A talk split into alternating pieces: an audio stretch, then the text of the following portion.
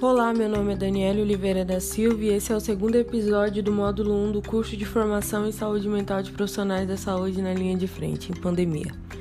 Esse curso foi construído por estagiários de psicologia do décimo semestre do Univag e supervisionado pela psicóloga e professora Renata Rodrigues Vilela. Nesse episódio, falaremos sobre a reforma psiquiátrica. Onde Pinel cria a psiquiatria, mas os locais e tratamentos não ocorrem conforme o tratamento que ele tinha em mente pois os mesmos passaram a ser locais de tortura e higiene social, e através disso surge a necessidade de uma reforma psiquiátrica. Nesses movimentos surge um feito por Franco Basaglia, na Itália, nos anos 70, defendendo a psiquiatria democrática, propondo a extinção dos manicômios e atividades extra-hospitalares como alternativa ao tratamento de pacientes portadores de transtornos mentais, afirmando que o problema não é a doença em si, mas sim a noção que a sociedade tem a respeito desses transtornos.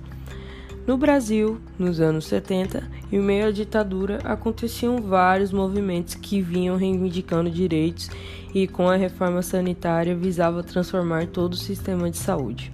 Mas agora falando em específico em saúde mental, neste período foram, foram levantadas várias críticas e discussão, pessoal, acerca do modelo manicomial que estava presente e a forma que as pessoas que tinham transtornos mentais estavam sendo tratadas, e também sobre novas terapêuticas e profilaxias. É importante relembrarmos marcos que surgem também em 80, com a primeira conferência Sur Nacional em Saúde Mental, onde foram discutidas questões como a luta antimanicomial, criação do primeiro CAPS, que é o nosso Centro de Atenção Psicossocial, e a homologação da Constituição, onde instituímos o nosso SUS, que é o Sistema Único de Saúde, como direito de todos. Em 1990, as alternativas extra-hospitalares ao tratamento de pessoas com transtornos mentais foram implantadas com o surgimento de CAPS, RAPS, NAPS e se alastrou em todo o nosso país, tornando os serviços de atenção psicossocial mais acessível através do SUS. Acontece também a segunda conferência de saúde mental nessa década, onde a discussão da primeira conferência lá atrás e tudo que tinha acontecido até então, galera, e precisava ser modificado, também foi debatido e novas transformações foram propostas.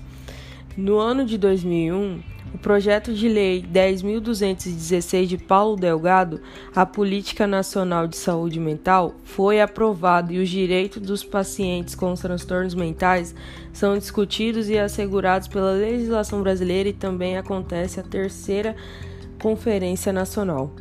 Por fim, o conceito de loucura ao longo da nossa história tem diversas interpretações.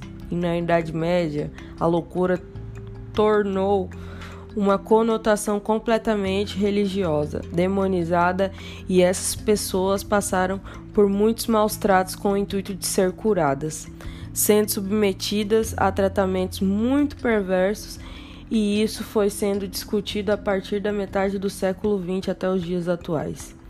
Espero que esse podcast tenha te ajudado e favorecido seu trabalho de pesquisa e estudo. Fique por dentro de tudo das nossas novidades e mais informações através do nosso Instagram SM dos Profissionais. Até a próxima, galera!